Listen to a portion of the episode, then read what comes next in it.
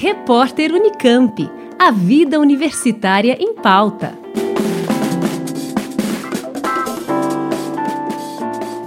Ao longo das últimas semanas, o Afeganistão tem atraído os olhares de todo o mundo com a volta do grupo Talibã ao poder, após o fim da ocupação militar norte-americana no país. Recentemente, os Estados Unidos concluíram a retirada de suas tropas do Afeganistão, mas o fim da ocupação militar não significa uma derrota para os Estados Unidos e ainda é cedo para prever o que vai acontecer. Interpreta Franci Rose Campos Barbosa, professora da Faculdade de Filosofia, Ciências e Letras da USP em Ribeirão Preto.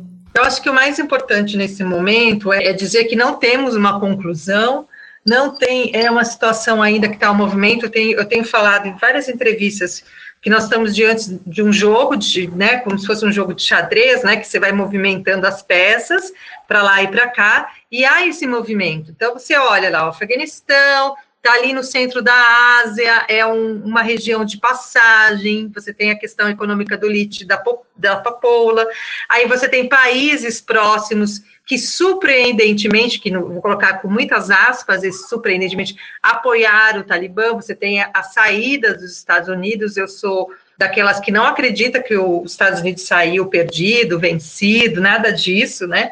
Eu acho que teve um acordo ali, entre aspas, de cavalheiros, né? Houve um jogo ali, uma troca de poder, e a gente tem que esperar para ver como é que vai ficar essa situação. Não adianta apenas ficar preocupado com a situação de Cabu, mas ficar preocupado com essas zonas rurais, que é onde as pessoas são paupérrimas, onde a pobreza e analfabetismo impera, onde as pessoas estão passando fome os Estados Unidos retira suas tropas no momento que o Afeganistão está faminto, é um país falido, né?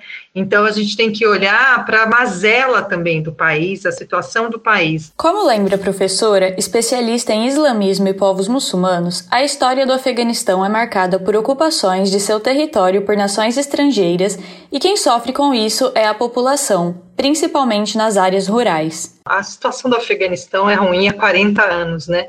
desde que a antiga União Soviética deixou o país. Então, você falou muito bem. A gente tem uma realidade no Afeganistão muito triste, né? São 78% de área rural e a outra porcentagem, né, que um pouco mais de 20% de área urbana. A gente tem um índice de alfabetização de mulheres que não passa de 24% a gente tem no Afeganistão 20% de mulheres com nível superior. Então, assim, a pobreza, a miséria, o analfabetismo, tudo isso já está presente. Então, eu tenho por mim que pior do que está, já é um país devastado, né? E penso também que o Talibã vai ter muita dificuldade de ter um governo como ele tinha há mais de 20 anos atrás talvez seja um pouco fruto da minha esperança, mas eu acho que tem uma diferença aí desse Afeganistão de 20 anos atrás e agora. A situação humanitária do país asiático após a saída dos Estados Unidos também tem sido alvo de previsões. Mas, segundo Franci Rose, a situação já era crítica na maior parte do país. Acho que colapso humanitário já existe. Ninguém estava olhando para o Afeganistão até então, né?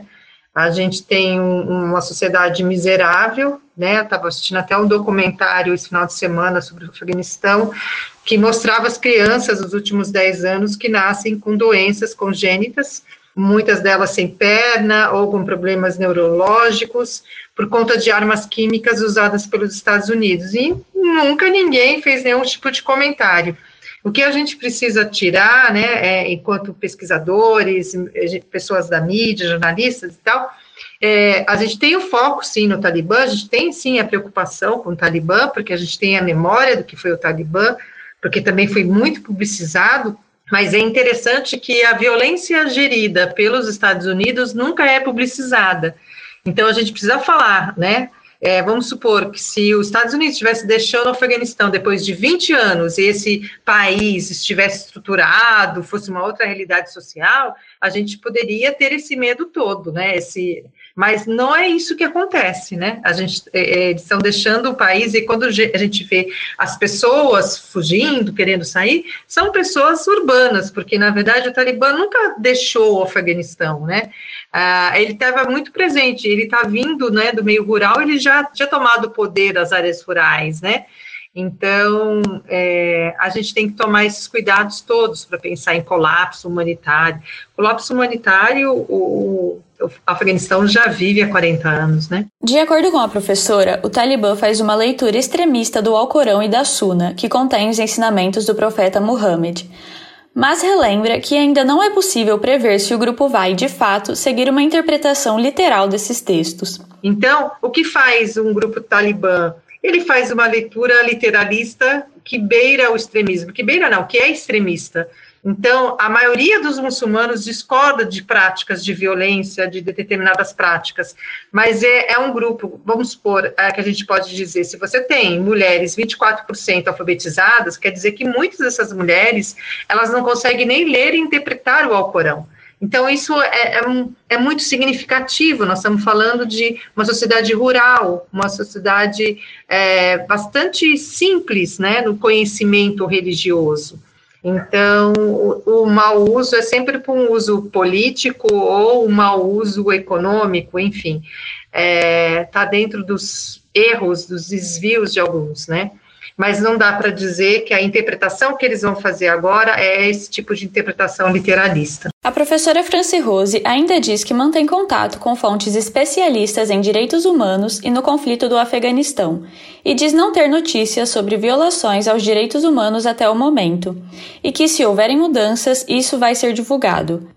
Mas, segundo ela, é preciso entender que alguns canais de comunicação podem estar também instrumentalizados para criar essa onda de terror e de violência que os países islâmicos acabam sendo vítimas. A professora ainda alerta que é preciso aguardar as mudanças que o grupo implementará e ter cautela e não interpretar a situação do país sob julgamentos ocidentais. Eu sei que é difícil para a população brasileira, ocidental, branca, olhar para outros povos de maneira decolonial, olhar para outros povos com olhares daquela cultura, daqueles valores, né, com aquela forma de pensamento. A gente sempre olha de cima para baixo como nós fôssemos os civilizados e os outros os bárbaros, né? É, eu costumo dizer, como Levi-Strauss, que bárbaro é aquele que acredita na barbárie, né? Então, acho que nesse momento é o momento de avaliar mesmo e ver várias fontes, várias palestras, vários encontros. Nós ouvimos Franci Rose Campos Barbosa, antropóloga e professora da Faculdade de Filosofia, Ciências e Letras da USP em Ribeirão Preto. Ela falou sobre os recentes acontecimentos no Afeganistão. Brenda Marchiori, Rádio USP. Repórter Unicamp. A vida universitária em pauta.